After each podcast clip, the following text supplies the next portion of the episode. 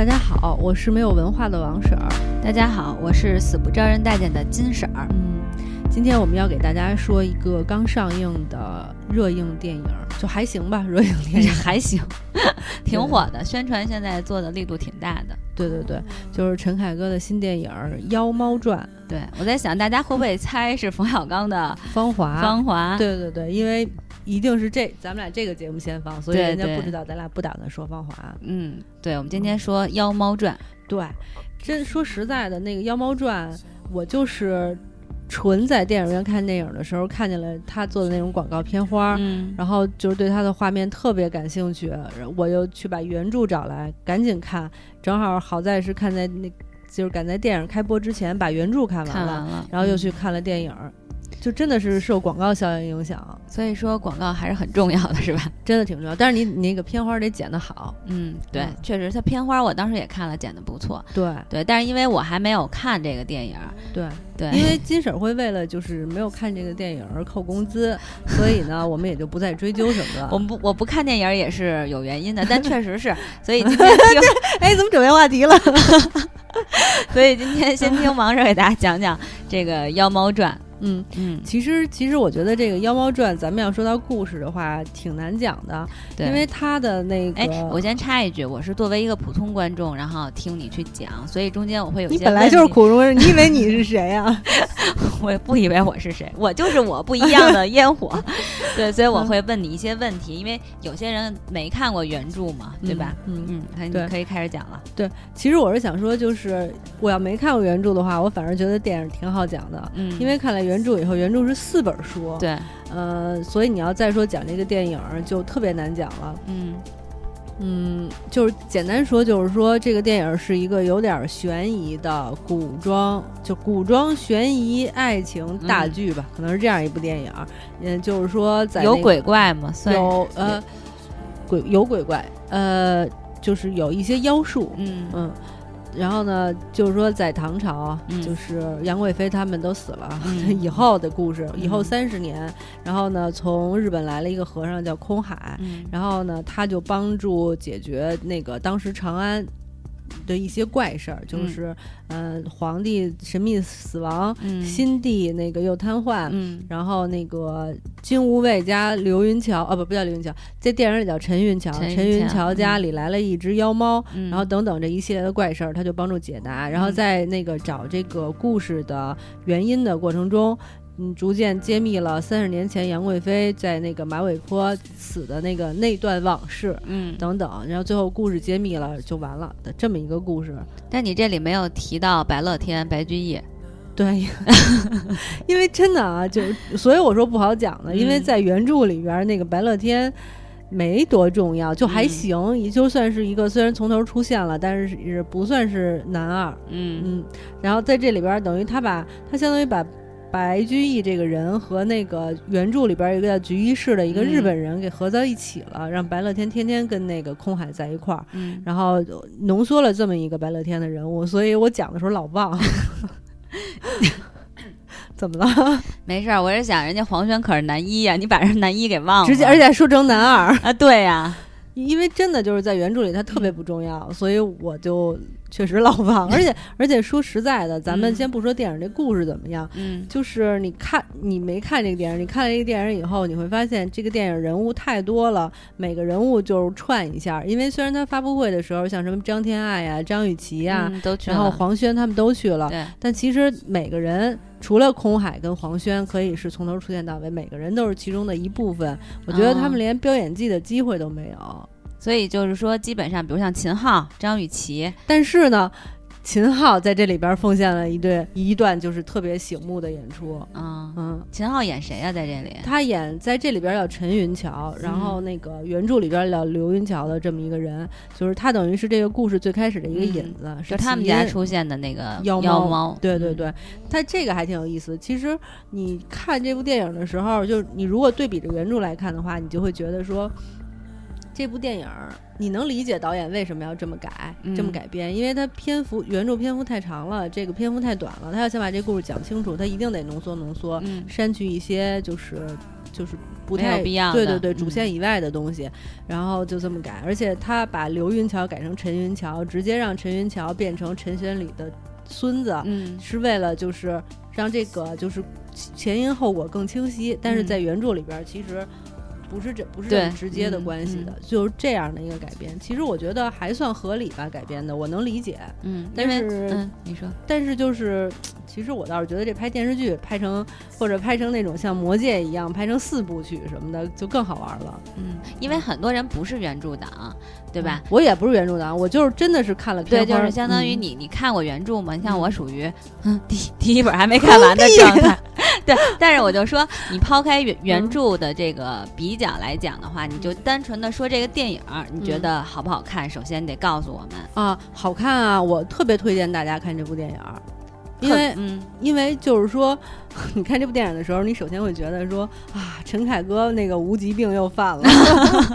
他陈凯歌拍无极的时候，动不动就是什么无极就极致这那的，就天下无双什么老能这个。然后这部剧也有点儿拍到那个就是杨贵妃过生日那段极乐之宴的时候，就是弄的那种呃，就是天上有地上无，就是特别夸张的那种感觉。但是呢。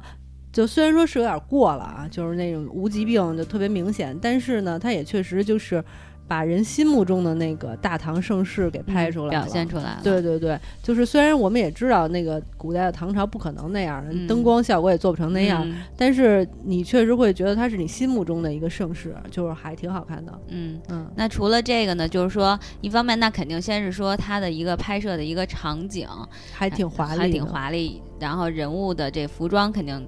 没得说，很美是吧？因为你不是最喜欢唐朝吗？对对，所以就是说，作为唐朝的中粉，你觉得它的造型怎么样？我觉得造型挺好的，挺好，不是，确实挺好的。就是你们看片花，这都不用我说，你们看片花就自己就能感觉到做的特别的美。嗯，然后那个时候的人，而且特别有意思，就是说那个我们都知道，就是唐朝，呃，就是李姓王朝，他们李家人也不是纯汉人。然后也谣传说那个杨贵妃也不是纯汉人，他就特别巧妙的，就是让那个张鲁一，张鲁一本来就有点勾鹰钩鼻子哈，对对，然后演那个唐呃唐明皇演那个。嗯，李隆基，然后让一个混血的女孩演杨贵妃，就还觉得她挺花心思的。但是我觉得那个杨贵妃太混了，就是混血混的有点多。就完全像外国人，有点过了，对对对，就是太有点像外国人了。要稍微回来点，像李嘉欣什么的那种，有那么一点的那种，我反而会觉得好一些。嗯嗯。那除了这个呢，就是先说可以先说演员了，像黄轩是男主，我首推秦昊，你知道吗？我不是说这部戏里边就所有的这些演员演员特别特别多，而且都都挺大咖的，还有欧豪和刘昊然什么的。呃，是的，我都忘了。你就你就说说有多多，就连那里边那小配角都是刘。刘佩琦啊，对刘佩琦对，所以就真的都是大腕儿。但是我觉得他人物太多了，故事又特别复杂，导致每个演员都没有好好演出的机会。就除了黄轩和那个。嗯，海空空海，空海，日本的。对，除了他们俩有机会好好演的话，其他人都没有这个机会。张雨绮相对戏份重一点，但是我觉得就在这种情况下，秦昊还在不多的戏份里边奉献了一段特别精彩的演出。就是你看完了以后，就会觉得秦昊那个人物特别有性格，不像实力派。看来秦昊是对，不像其他人就都是过场，就是怎么说怎么演都特别平。然后那个人物就是那种奇幻小说里边没有故事、没有性格的人。然后秦昊演的就比较不一样。演的挺傻逼的，真的，他特别逗。他在里边好多演出，那个比如说他媳妇儿都被那个猫妖附身了，他还跟那空海说：“哎，那你帮我媳妇儿接接。”确实挺好的，挺好的。哎，其实那你这么说，我我反而觉得其实就是陈凯歌也还是挺用心的，因为本身空海就是一个日本人嘛，然后他还特地找一个日本人来演。这是中日合拍的，因为他的作家是日本人啊，对。哎，我我还没说完秦昊呢。秦昊干嘛娶伊能静了？这么好的这事儿，这事儿好像咱不该在这里讨论吧？我真的有人家随意。刚才你说了，秦昊就是一个有个性的人嘛，太有个性了。对，所以娶了吗？娶了伊能静嘛？因为陈昊真的挺挺挺出色的。其实秦昊本身，咱们抛开没看过《妖猫传》，就是在《火锅英雄》里他演的也很棒，真的是一个好演员。就是，哎，可惜了。好吧，那咱们说回来，那除了秦昊以外，那你评选一下，评一下黄轩，因为黄轩我其实一直挺喜欢他的。你看就是我刚才为什么先说秦昊呢？就说明黄轩被比下去了，太出彩了。秦昊，我觉得比黄轩强。黄轩那个黄轩虽然是男一，但是，嗯，我觉得他那个角色。写的也不好，反正就是本身原著，我觉得原著里边那些人物就没什么特色，就它就不是一个写人物的小说，它就是写奇幻的小说，所以人物就那样，所以然后再加上改编，那人物就更没个性了。他不是比较神经质，又很就是我看其他一些那个号写的，他就说，嗯，他们这里写的白乐天是一方面是有点神经质的这么一个诗人，是，然后又。就是不是对浪漫，就不是传统意义上大家所想到的那种特柔弱的那种诗人。就还好吧，流于表面。而且我特别不能忍受的就是他俩一直溜达，一直溜达，就是 你溜达在哪儿溜达？干嘛？在长安大街上溜达溜达，就特逗。那个那个白乐天刚见着空海的时候，他们俩人就是一块儿在大街上走，嗯，然后就就交代人物嘛，就是一开始先交代这白乐天是是就是白居易，但他不说，他正在写一首长诗。空海是远渡来的日本和尚，想去那个青龙寺拜师，然后那妖猫是怎么？回事儿，然后那个大唐盛世怎么回事儿？然后所有的这些画面就是在两个人一直在大街上走，嗯，一直走，一直走，一直走，然后好容易进一饭馆。你说这这段可以在饭馆里说了吧？不，那个面放在那儿以后没眼吃，直接又开始往前走，一直走，一直走，大概得走了得有，他可能实际上走了得有三分钟，但是在观众心里走了得有十分钟，就是太长了，一直走，一直走，你就会想。陈凯歌，你疯了吗？你没有更好的表现形式了吗？就是你非得让这两个人跟疯疯癫癫一样，就是走。他可能是想用这个人物这样走的过程中，把那个特别繁华的那种长安街景给你表现出来。但是其实你有好多手法，比如你可以站在房顶上说会儿，啊，来一全景哈，或者你是那个你自己上来的时候，你你直接用那个镜头交代别拍人，有好多好多方法。他就让这两个人一直走，我就觉得死板，嗯，做作，嗯，不好。那他其实就是想通过这个方式，先把故事背景交代一下，对吧？嗯。然后就通过两个人聊天的这种方式，然后像你说，再表现一下那个长安盛世的那种街道的街景，嗯，对吧？所以等于这个开头是他一开始去先交代的一个背景，嗯。所以用就是时间很长，是吗？我觉得挺长的，因为我这么跟你说啊，他那个原著四本书写的是一个非常奇幻的故事，他那里边就有好多那个非常有意思的那种鬼怪，就是你要是看他那个原著的作者叫孟枕墨，然后你要看过他原先写的阴阳师，你就能发现，就是他是专门写这种这种故事的人，各种鬼怪，然后那个秘术什么的，然后呢，他那个妖猫传的原著里边也都是，比如说那个妖猫。呃，是怎么和那个不空和尚斗法？因为它里边有那个不不是不空和，说错了，慧果慧果大师怎么斗法？然后还有其他的人物，还有就是比如黄鹤是怎么在地底下埋了那种什么秦始皇的俑啊？然后那个人俑出来，然后散播谣言啊，是什么怎么样的这些？然后还有就是比如说那个他们找他们当时就是不是有那个阿倍仲麻吕那个日本人写的一封特别重要的信？然后呢就是。像丹龙，丹龙大师怎么就是在人家梦里跟人家就是做心理战，然后把那个信把那个信的位置给找出来，然后把信偷走什么的，都在他那里边演。其实我觉得他是一个那种讲秘术啊、讲鬼怪神鬼啊的那种比较有意思的小说。但是你给浓缩成电影，像这些细节就没法演了，所以他的那些这些好玩的地方就没有没有拍出来，等于说是对对对，他就拍了其中几个那种小斗法。所以我觉得他那主旨跟原著根本就不一样。我觉得那个陈凯歌拍这个，可能就是想表现他心目中的大唐盛世，演一个传奇，演贵妃。但是其实跟原著差的还挺远的，我觉得啊，他个人觉得。那那张雨绮呢，演的怎么样？张雨绮演的还行，就是演那个陈 那个演那个陈云桥的陈云桥的媳妇儿春琴，对。挺好的，我开始还觉得说这个电这个电影里绝对女主角按理说是杨贵妃，怎么给那个张雨绮那么多那个镜头啊？然后她其实就是，反正就是他把那所有奇幻的部分差不多都放在张雨绮他们这块儿给演了。等于其实是张雨绮，因为张雨绮是第一个被妖猫附身的，是吧？对对，中了妖猫的，嗯，所以他等于把重点放在这儿了。对，那你说爱情是谁和谁的爱情啊？这里？是这样的，就是那个《妖猫传》里边的原著写的就是所有人都爱贵妃，贵妃是惊天美貌，就是说，嗯，像那个。朝衡，就是阿倍仲麻那个日本的那个大人见到他也爱他，那个李隆基也爱他，然后那个黄鹤的两个徒弟就是白龙和丹龙，就是等于这妖猫就是白龙弄的嘛，就是白龙两个人也是对他一见钟情，就是所有的人都特别特别的爱贵妃，差不多就是这个爱情。等于那这里边也是了，这里边也是。那白居易呢？白居易和空海对他没有，空海是个僧人，他并不爱他。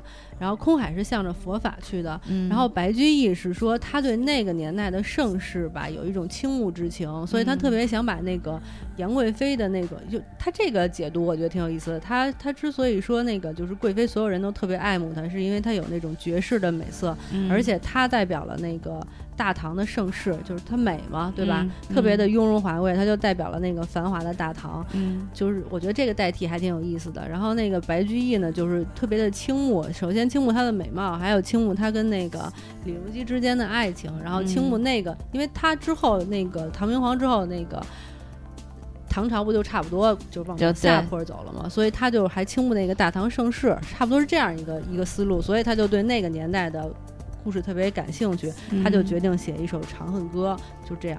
等于其实这个白乐天在里边并没有对杨贵妃有什么。也爱，但不是那种爱。对对对，就是倾慕。其实你能理解那种心情吗？就是你知道一个人的盛名，虽然他可能是古人，比如说像咱们喜欢李白，我喜欢李白，虽然他是一个特别古人，但是你还会对他有那种倾慕之心，但又不是你说是爱吗？也是爱，但但不是爱情的那种爱。对对对对对，就那种感情。哦，等于说，那基本上这些还有谁？你觉得演的还不错在里边？没谁。没了，都都一般，因为我不跟你说了吗？人物特多，都没有发挥演技的余地。而且那部电影也不是看演技的，就是看那个大唐盛世画面，画面，画面感比较强，是吧？很很美，很好看。对。那除了这，你觉得还有什么？比如说，那你推不推荐我们去看呀？推荐呀，那画面真的挺美的。嗯。但是我就觉得陈凯歌一干什么事儿都特别过。有点他的风格，你知道过犹不及吗？对，我觉得他想表现那种声势，我能理解，但是有点过，但是还是还是挺好看的。嗯，其实就像无极嘛，像咱们之前说的，那就是个笑话，这还是比无极强。嗯，对，就但是他那种风格，就是但是跟他以前拍的《霸王别姬》什么的，那就是差太远了。他明明是一个很细腻的人，不知道为什么现在就喜欢这种假大空。哎，刚才我也想问这问题，为什么？不知道，不知道。但但是还是挺好看的，就是真的挺好看的。因为就是我看他们拍那个《极乐之宴》的时候，就是他们回顾三十年前给杨贵妃过生日的那场极乐之宴的时候，我都哭了。哇，你这种难得掉眼泪的人啊！你知道吗？我就是特别向往唐朝的那个盛世，就是当然你。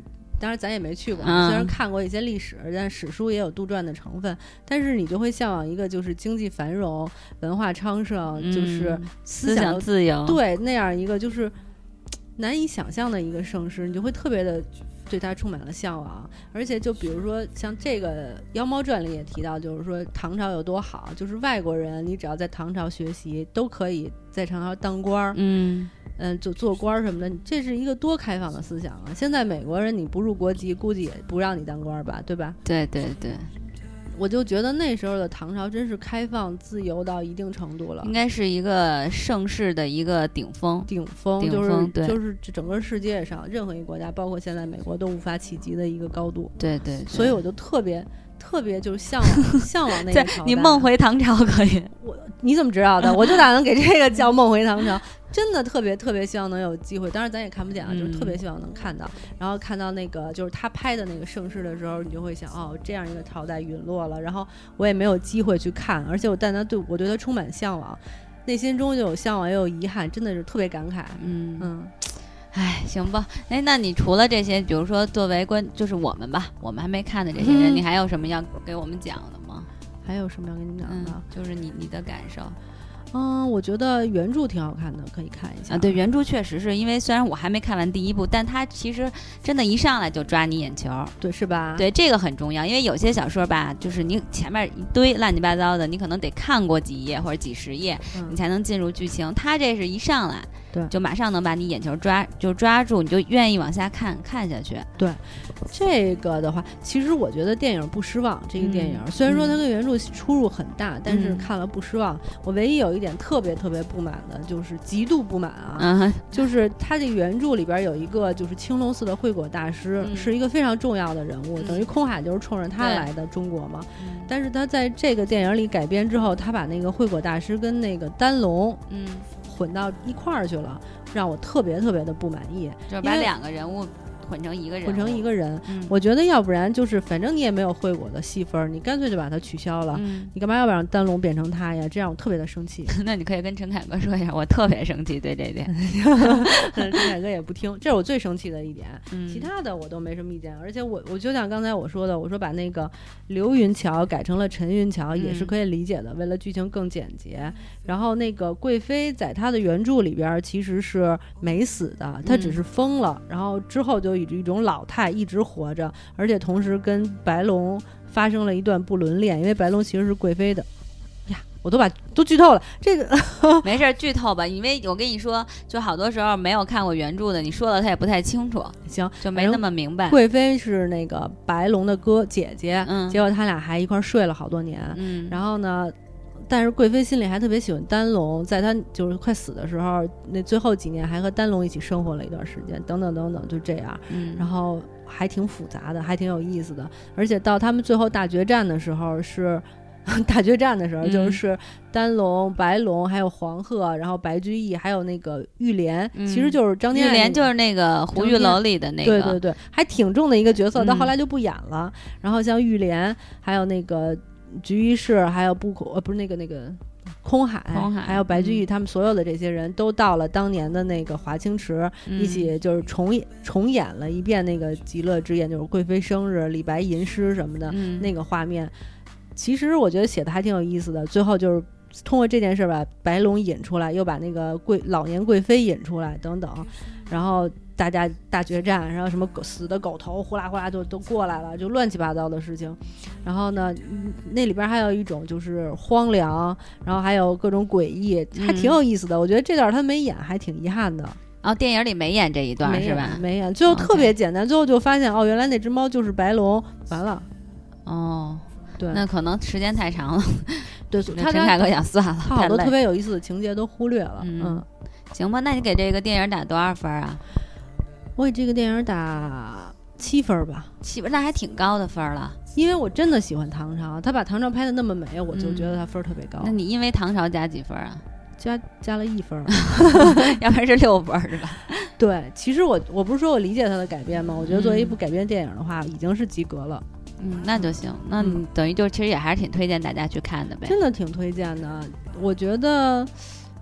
热热闹闹的看一个唐朝盛世，挺挺好的，挺好的。对，是的，尤其是像你说这么喜欢，第一是就喜欢唐朝的人就可以去看，其次就是说这这个说法好怪呀，喜欢唐朝的人就是对唐朝。那你喜欢哪朝啊？你喜欢当朝？我也不喜欢当朝，我也没想没想过。我喜欢，我最喜欢了，生活在社会主义下阳光下长大的小朋友。我特别开心，然后你要喜欢《妖猫传》，看过原著的也可以去看看，没看过原著的也可以去看。看喜欢奇幻电影的也可以去看。对对对，喜欢美女的也可以去看看。嗯，喜欢帅哥的也可以去看。喜欢帅哥的也可以。对，都大家都可以去看。对啊，就是它什么点都有，就是真挺好看。其实呢，作为一部商业电影，算是成功，我觉得挺成功的。我觉得明明就不是什么高深的电影，你非得就是非得要求它思想内涵就有病。对对对。就看个热闹，对对对，你不是没看吗？我建议你真的，你今儿下午有空你去看一眼。好，我去看，对，特别好，好吧，好吧，今天就跟大家聊到这里，好的，拜拜，拜拜。